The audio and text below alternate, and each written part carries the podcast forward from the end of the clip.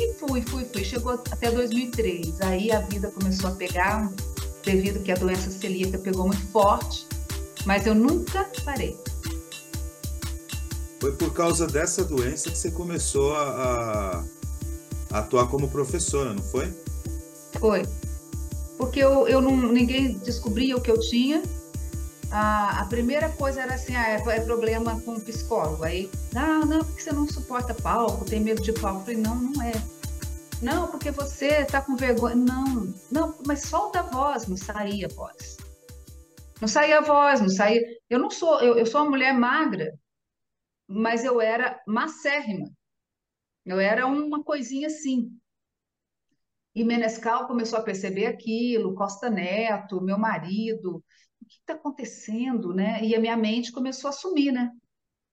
porque a doença celíaca minha é muito forte, ela dá o tal do fog celíaco, né? Você não consegue entender onde você está, é uma, é uma bruma. E ali eu fui esquecendo letra, fui perdendo voz, e Menescal foi indo comigo e falou: Olha, mas nós vamos fazendo show, e quando você esquecer, eu canto. Eu canto no lugar. Vamos, vamos até onde der.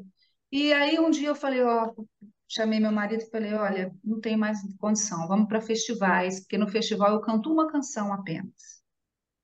E aí eu aprendi. Aí eu comecei a estudar para cuidar dessa minha voz, que a gente não sabia o que, que era, onde eu fui aprendendo a, a me virar. E as pessoas me vendo super doente, conseguindo me virar, começaram a me procurar. Então, eu tenho alunos muito ligados, assim, gente que passou por problemas sérios de pulmão, cadeirantes, autistas.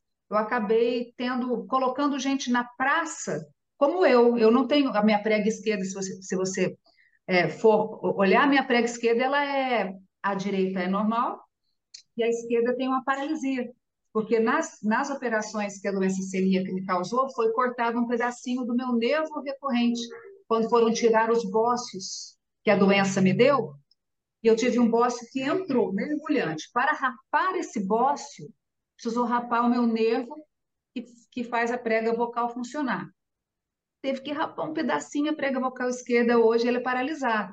Mas pela técnica e eu aprendendo a, a me cuidar, eu aprendo, eu, eu trouxe essa profissão que eu cuido de pessoas que têm muito problema em voz, como eu. E também me trouxe outra coisa, a possibilidade de entender que tudo é possível mesmo assim, né? Raramente não é possível, raramente. Claro que tem coisa que não dá, se a minha prega vocal direita também tivesse sido machucada, ela não teria como compensar, ia ser bem difícil, mas não foi. E, e a outra coisa que me trouxe foi a, a, questão da composição, porque como eu não aguentava ficar uma hora fazendo show, eu aguentava cantar uma música, eu tive que compor para ir para festivais. Porque você, festival, você tem que levar uma composição inédita. Então, a doença não foi, talvez sem ela eu não seria compositora, não seria professora e não entenderia de nada que me faz hoje conseguir cantar. Você vê, Sérgio, como nada é por acaso, cara? Porque assim, a Márcia ela contou toda essa história e tem mais uma coisa que me vem à cabeça que, que, que eu acho que tem a ver, que talvez tenha a ver com esse problema, que é o fato de você ser escritora também. Na verdade, aí já é amizade. Meus amigos que ficam querendo que eu... Igual a Ana, né? A Ana vira e mexe, ela, ela, Márcia, vamos fazer, vamos acontecer. Eu falo, mas Ana, eu não sei fazer isso. Ela, não, você sabe, vamos, vamos. Então, assim, aí já são amigos queridos que me convidam, né? Então, esse, esse último livro, 1979, o ano que significou MPB, então tem grandes escritores, enormes, nomes da, da escrita brasileira, da crônica, da, da crítica musical, da história do Brasil, né? E em 1900, que esse livro aconteceu assim, eu, eu escrevi um capítulo no 1979. O jornalista Célio Albuquerque do Rio, ele faz uma compilação em 1973, em que ele me chama para cantar o show desse livro. Ao me conhecer, ele me chama para escrever no livro 79, que acaba de sair. Então, ele me achou capaz, eu fui procurar e acabei escrevendo, mas não sou essa escritora, não. É, aí já é amizade dos do meus amigos. Você que, você que escolheu o tema ou escolheram para você? Eu escolhi porque o, o, o, o Jaime Allen, ele é parente da minha, da, né, assim, a gente tem uma, um parentesco e eu achei muito interessante. Eu falei, olha, eu sou prima distante do Jaime e eu já havia gravado com ele também em dois, dois mil e pouquinho, nós gravamos juntos no estúdio, ao vivo, num, num disco do, de uma compositora, cantora chamada Cristina Saraiva. Ela me chamou. E eu gravei três canções nesse álbum da, da Cristina, e, o, e uma delas era Tarde Sertaneja, que é uma canção dele com a Cristina, e eu gravei ali ao vivo, e fiquei muito impressionada com aquele homem ali. Eu falei, nossa, que músico! E ele estava muito. Ele estava na época que ele estava trabalhando muito perto da, da, da Maria Bethânia, então, assim, ela estava ali no telefone toda hora, e eles combinando o show, e eu pude ver ali ele como maestro cuidando das coisas que ela estava falando enquanto estava esperando para gravar, ele estava resolvendo coisas com a Betânia e meu ouvido ali aprendendo, né?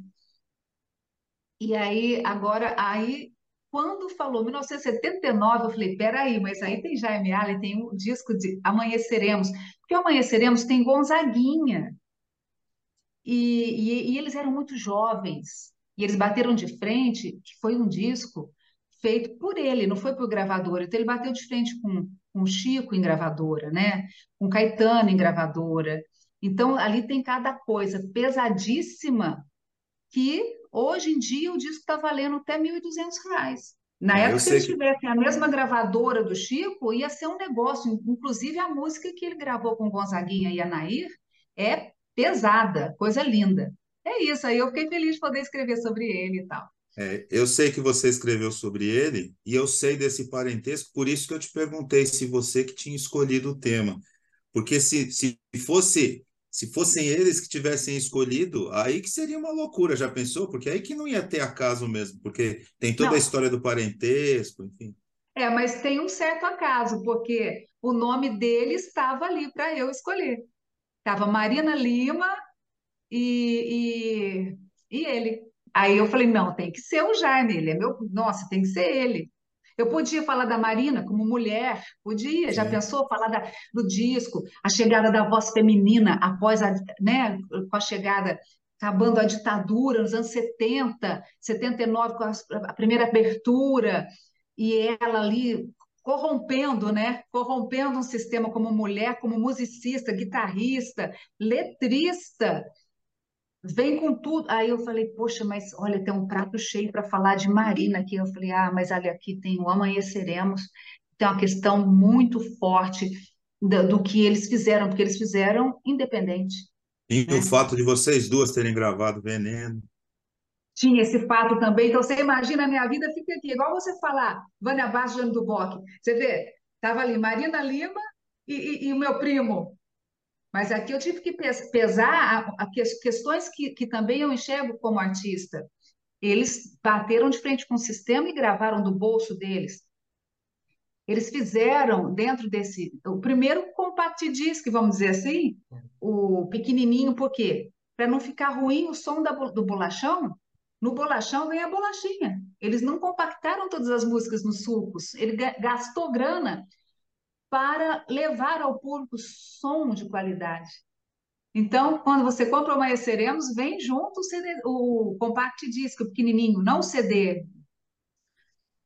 O vinilzinho a, galera, a galera nova não sabe o que é, Márcia. A gente precisa explicar que é, que é o single agora, né? É, é um single, vinil. É um, um single em vinil, pronto.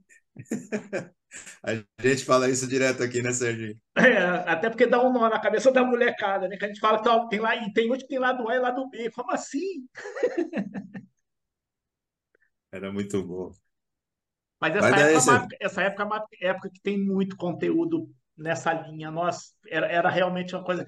Só dos caras terem sido independentes nessa época já é uma revolução, né? literalmente, né?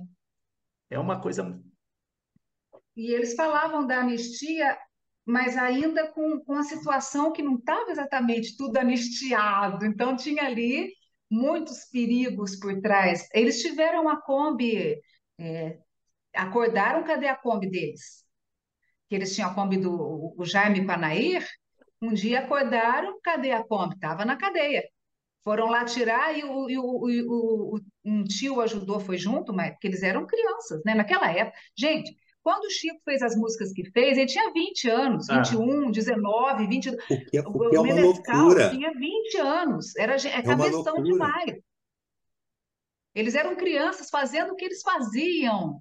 Hoje você vê, eu tenho filhas de 17, de 13, e eu luto muito com elas, porque para que elas tenham cultura, porque não tem mais isso, ninguém, ninguém sabe o que, que é nada. Então, essas músicas que a gente vê hoje, do Edu Lobo, por exemplo, do Chico, do Gil, do Caetano, do Menescal, do Carlos Lira. Carlos Lira, você pensa que Bossa Nova é só dia de luz, festa de sol, como diz o Menescal? Não, o Menescal sabe muito bem, ele fala, eu era uma criança de classe média que ia nadar na praia, então o que, que, que a gente podia escrever? A gente podia escrever do mar, do sol, mas a gente não ficou só nisso. Né? A gente não ficou só nisso, a gente cresceu. Independente da qualidade de letras, se a gente está falando de, de questão política, a, a qualidade da, da harmonia era muito forte. Então, ah, mas a bossa nova ainda escrevia letrinhas muito simples, mas vai ver a, vai ver a, a, a harmonia. Pois é. Então não desfaz, não, vai ver a harmonia daquele menino de 19 anos. Vai pegar agora uma harmonia de uma criança de 19 anos, dois acordes. Não, pega então, as letras do Marcos mundo, Vale hein? naquela época. Marcos Vale, uma criança fazendo o que ele fazia. Como é que pode?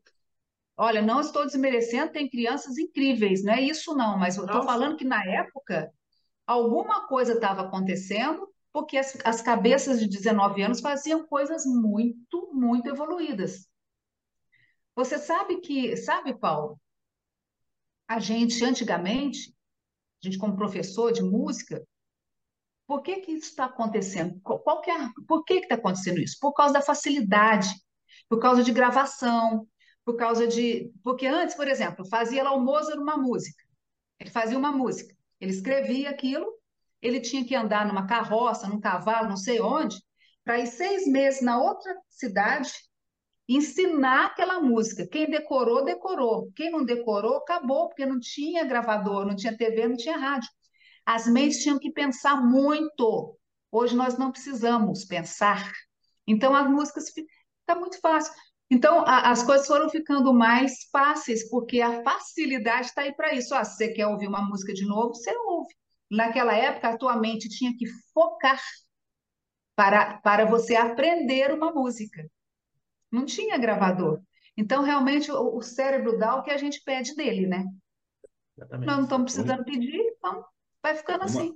Ô, Márcio, não sei se o Sérgio vai lembrar, o Marcos Vale, quando gravou com a gente, ele contou como que ele mostrou samba de verão para o Menescal. E assim, ele disse que estava com o violãozinho dele, eu não sei quem é que estava de, de, carro, provavelmente não, o Menescal. Ele estava no arpoador, o Marcos Vale estava no arpoador, tocando lá o violãozinho, e o Menescal chegou Isso. com o fusquinha dele, com o bug. Isso. Então, ah, tem uma música nova que eu fiz, mostrou para ele. É bem isso que você está falando, né? Não tem aquela coisa do tá aí para você. Não, era na, naquele momento era muito diferente, né? E nós estamos falando de samba de verão, que foi gravado em quantas línguas, por quantas pessoas? E, e, conta, conta Menescal isso que você está falando, que ele, que ele ficou um pouco envergonhado. Aí Menescal falou, mas isso é um sucesso. Isso é um sucesso, Marcos. Ele falou, ah, eu não sei, eu queria te mostrar. Falou, mas isso é um sucesso. E entra, você viu só que amor, nunca vi coisa assim, que passou nem parou, mas olhou só para mim. Se voltar, vou atrás, vou pedir por falar. Vou dizer que o amor foi feitinho para dar. Olha, é como o verão. Então, assim, umas belezas que, né, que tocam a gente, né? Nossa, essa música é maravilhosa, gente. Caetano gravou, ficou muito legal na. Ah, essa música é sensacional. O que eu achava, o que eu achei sensacional, acho que foi o papo com o Marcos. Eu não me lembro se foi o Marcos, acho que foi com ele ainda a coisa da censura na época, você falando dessa coisa da ditadura e tudo, como é que eles driblavam a censura com as letras, que tipo, apresentava a letra, não, isso aqui não pode, que está escrito isso, e eles ela botava a cabeça para pensar, falava assim, vou falar a mesma coisa com outros de outro jeito, falavam a mesma coisa que eles queriam passar na música, E aquela coisa que você falou, as pessoas têm que pensar. Hoje, se, falar não, se falar não pode, ah, vai chorar, né? Então. É isso. É, o cérebro dá o que a gente pede. Eles tinham que, eles tinham que usar, né? Exatamente. Eu acho sensacional. sensacional. Cara. Não, a galera era, era, era, muito fora da curva, cara. É muito, mas é que nem você, mas é bem isso, Márcia. Tá virando um. Tá, tá, estão deixando virar um amendoim, né? Porque, inclusive, o Grammy do ano que vem, se eu não me engano, acho que já é no 2024, o Grammy já autorizou que as músicas tenham 80% de uso da inteligência artificial e 20% do autor. Ou seja, você vai fazer um refrão, que vai ser 20% da música, e o resto é inteligência artificial, ou seja, cada vez mais vira um amendoim, né? É, a, a, tá desse jeito. E a gente não pode. Eu acabei de falar, eu estou na casa de uma cantora incrível, que é a Adriana Genari. É uma voz né, impressionante, essa cantora, que também tem a mesma coisa que eu, assim. Ela luta por continuar levando o que ela acredita, né? Porque, para mim, música é atemporal. Tem, é, eu, como professora, eu vejo criança que não conhece nada, mas eu vejo criança que conhece. Então, você tem que levar mais, cada vez mais. E eu estou aqui com a Adriana e a gente estava falando dessa questão do, do, do, dessa juventude, né? Uh, Márcia, ela me perguntou, você percebe que, a, que o tempo está passando muito rápido, né? Eu falei, pois é, a gente já chegou nessa, a gente, a gente já chegou na idade que a gente vê como a vida é, né? E o que, que eu quero dessa vida para mim. E essa vida, para mim, é, eu acredito na minha música, mas isso não quer dizer que eu, eu tenho que falar dessa nova geração que não conhece a música que eu conheço, porque eu lembro exatamente isso que eu estava falando com ela. Porque a gente fala assim, nossa, não conhece Chico. É outra geração, gente. O meu sogro, que já morreu, quando a gente ouvia Chico, ele falava assim: Meu Deus, como é que vocês ouvem essa vozinha? Entende? Para ele era outra geração deve ter coisa maravilhosa que a gente nem foi atrás para saber também. Não é só a turma que não conhece Chico, e a gente talvez não está conhecendo um grande nome aí que a gente nem interessou, porque a gente quer ainda ouvir Chico, Caetano. Então, tem as duas partes da balança, né? E, e eu acho isso que a gente está pensando, talvez, que às vezes a gente rebaixa um pouco a capacidade. Isso que eu falei tudo, às vezes pode rebaixar a capacidade do brasileiro. Porque tem gente, sim, que está procurando coisas. Senão eu não faria show. Senão não estaria aqui. Senão a Adriana Genari, que é essa cantora que promove cultura aqui em Araraquara, não teria me chamado para o projeto dela, que se chama Canto na Garagem, que vem aqui para mostrar esse tipo de música. Né? E hoje estamos indo para São Carlos. Então, eu acho que a gente também precisa olhar um pouco mais positivamente porque nós próprios estamos jogando, a gente fala desse jeito, a gente joga a gente para baixo. Mas olha só, eu acho legal, perfeito, acho que é perfeito. A gente gravou com o Ivan Lins aqui também. E o Ivan sentado num barzinho uma vez, ele contando, ele falando assim, vieram duas meninas, estava o Ivan e eu não me lembro com quem ele estava. Aí vieram duas meninas, ele falou assim, em torno de 14 anos, foram pedir o autógrafo para ele. E não foi os pais que pediram para elas, elas viram quem era e foi lá. Ele brincou aqui, ele falou assim: ainda tem esperança. E a gente tem gravado, Márcia, com uma galerinha da nova geração. A gente, tem, a gente gravou recentemente com duas meninas do Sul, 20 anos. Uma tem 22, outra tem 23 anos. Duas musicistas estão lançando carreira, super legais. Referência delas todas é lá de trás. Conhecem absolutamente tudo que você levantar de bola de Caetanos, de toda a galera lá de trás, elas sabem absolutamente tudo e é a referência delas. Então, eu achei muito interessante Influência a qualidade. dos pais. Influência dos pais, exatamente, mas trouxeram, elas, elas herdaram aquilo, né? Então, o que eu achei legal é que, tipo assim, você vê o nível de música que elas estão fazendo, é muito diferente do que está rolando. Então, tem muita coisa legal vindo, tem a menor dúvida. Mas você vê nitidamente quem tem influência e quem não tem. É. Sim. As minhas meninas, elas não querem ser cantoras, mas como elas sabem cantar, e por eu ser cantora, compositores assim de música infantil, é, de música mais leve, ah, vocês não topam gravar, então elas têm gravado um tanto de coisa. Uma qualidade absurda. Mas por quê? Porque elas ouvem porque eu falo assim, olha, gente, para cantar precisa ter flexibilidade. Se você canta música 2 mais 2, você vai sempre cantar 4. Você tem que cantar em equação de segundo grau. Aí você pode até cantar quatro, mas vai ter uma coisa diferente ali. Então, é, elas cantam as músicas simplesinhas que, elas, que, que, a gente vê, que são bonitinhas, porque é muita música de arranjo bonito, mas a melodia é simples. Mas elas têm por trás, elas ouvem muita coisa, então tem uma diferença. Você vê que vem com uma carga diferente. Então, o que eu falo para todos os meus alunos, não aproveitem, coloquem coisas em cima. Pega uma, uma, uma, um, uma vasilha, pega uma vasilha, Coloca a coisa dentro, não deixa vazio. Você vai terminar com uma salada deliciosa. Você não vai comer só o repolho. Então, a, minhas filhas eu deixo que elas cantem coisas que também eu sou a mãe um pouco brava no sentido de não gosto de palavrão. Mentira, mexer com vocês. Eu até falo, elas falam, mãe, elas, elas são muito caretas, minhas filhas são caretas, mais que eu. Então eu falo uns palavrões, ela, mãe, mãe, você me envergonha. Mas assim, eu, eu luto muito com elas para que elas ouçam inequações de segundo grau. Por exemplo, esses dias minha filha me pediu, eu fui fazer um show e ela me pediu uma canção. Ela falou, mãe, você nunca canta aquela música para mim que eu mais amo? Eu falei, qual é? Ela falou assim, do Chico, Sentimental. Então eu fiz o show, eu abri com Sentimental, Sentimental. Ela delirou um coração saliente. Nossa, ela delirou. Então, elas sabem essas coisas. Ao mesmo tempo, cantam todas essas coisinhas de hoje, de boa. Então, eu não tolho. Eu tolho quando tem coisas para a idade muito pesadas, eu não deixo, não. Mas a qualidade de, de arranjo é uma coisa, a qualidade de, de harmonia, de melodia é outra. Elas estão podendo sentir essa batida gostosa, porque vai dizer que, que é ruim a batida. A batida é uma delícia. Né? Você vai pro funk e você vai dançar. É, então elas, elas sabem disso, elas sabem que é gostoso sim, mas sabem que tem outras coisas ali, tem, como eu digo, as inequações, que dão a elas muito mais qualidade.